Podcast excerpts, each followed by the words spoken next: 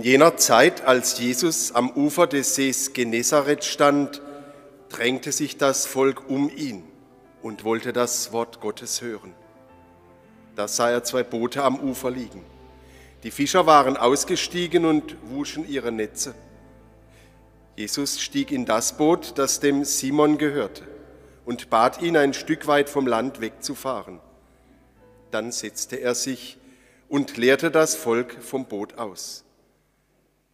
Als er seine Rede beendet hatte, sagte er zu Simon, fahr hinaus auf den See, dort werft eure Netze zum Fang aus.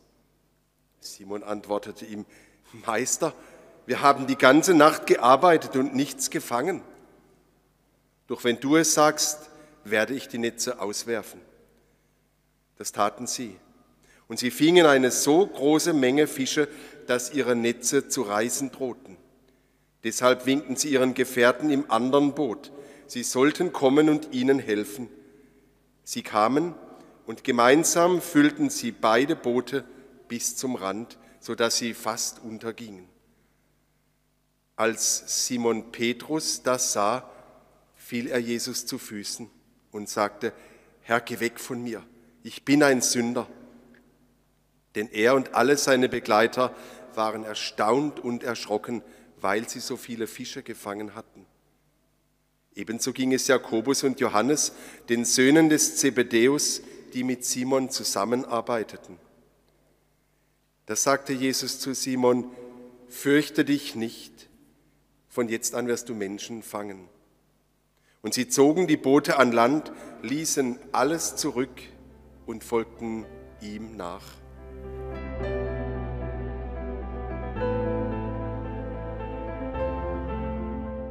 Habe mich die Woche über, ehrlich gesagt, schwer getan. Was soll ich jetzt an diesem Sonntag sagen?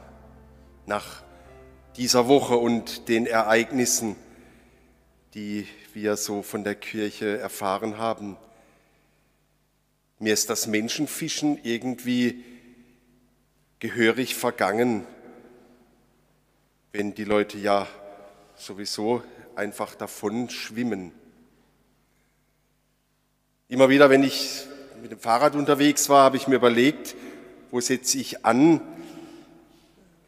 Manchmal habe ich gedacht, wir haben vergeblich gearbeitet die ganzen Jahre.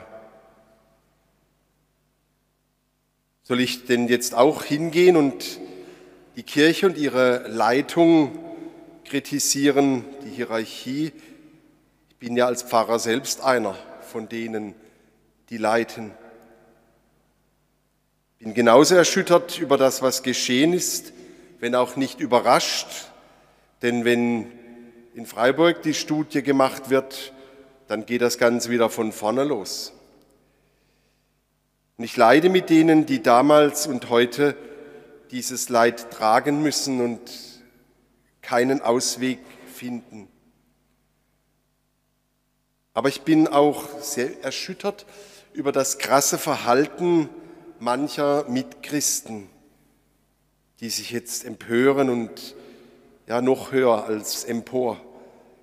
Besonders derjenigen, die auch eine Aufgabe oder ein Amt in der Kirche begleiten, die Mitarbeiter sind, die sich entrüsten, so als wäre das jetzt der Mittelpunkt der Botschaft, die wir als Kirche in Deutschland zu vermitteln haben.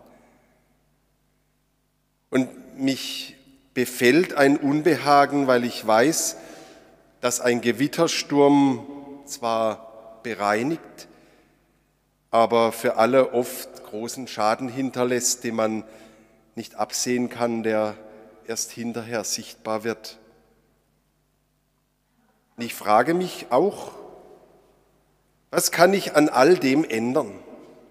Und wenn ich noch so viel diskutiere und mit dem Pfarrgemeinderat spreche und hier und dort Rede und Antwort stehe, wenn ich mich positioniere, ich kann nur mich ändern und sonst gar nichts.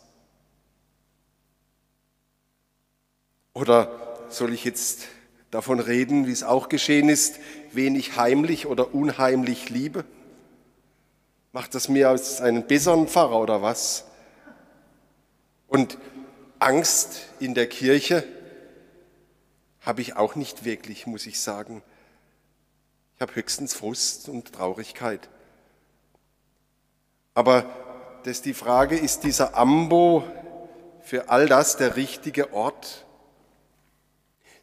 Hier soll doch das Wort Gottes zu hören und zu verstehen sein und seine Perspektive für die, die Glauben suchen, die glauben wollen. So wie wir es gerade vorhin gehört haben, sie alle wollten das Wort Gottes hören. Wollen Sie das auch? Wollen das die Leute heute überhaupt noch? Ich kann, und das ist mir dann auch so gekommen, wenn alles nichts mehr gilt in dieser Kirche, das Wort Gottes bleibt immer. Es stärkt die Menschen guten Willens, es gibt den Sündern eine Richtung und den Orientierungslosen ein Ziel. Und mir ist dann doch die Antwort des Petrus, des Simon in die Seele gefallen, die er Jesus gibt, als dieser nach einer vergeblichen, mühevollen Nacht ihn auffordert, gegen alle Fischererfahrung, fahr hinaus auf den See und im Griechischen heißt es dort, wo es tief ist und werft die Netze aus. Und was sagt dann der Simon? Auf dein Wort hin werfe ich die Netze aus. Auf dein Wort hin. Und es ist das Wort Jesu, das uns ermutigt in allem. Es ist das Wort Jesu für alle, die es hören wollen, die immer noch Tiefgang suchen, auch gegen alle noch so vernünftigen Argumente. Und ist Ihnen eigentlich aufgefallen, so wenn man das so hört, dass Jesus ins Boot steigt, das dem Simon gehört? Warum steigt er ausgerechnet in dieses Boot ein? um dann zu den Leuten vom See aus zu sprechen.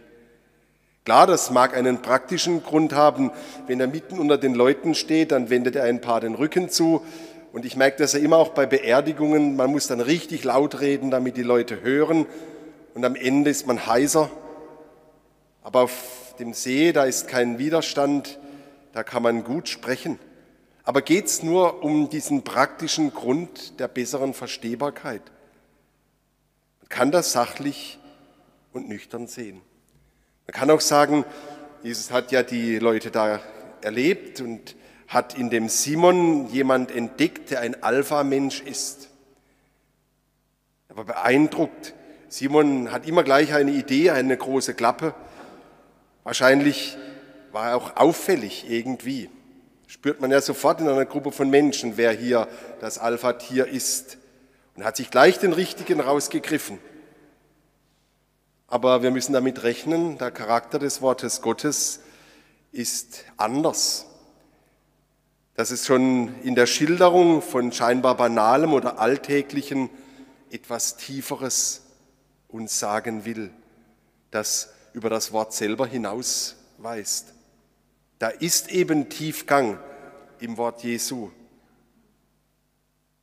Und dann sitzt Jesus im Boot des Simon und von dort aus lehrt er. Aber dann auch überlegt, setzt er sich hin, weil es im schwankenden Boot nicht so sicher ist und am Ende plumpst er noch ins Wasser? Nein, er setzt sich auch hin, weil er der Lehrer ist, der Rabbi. Und der Lehrer, der sitzt.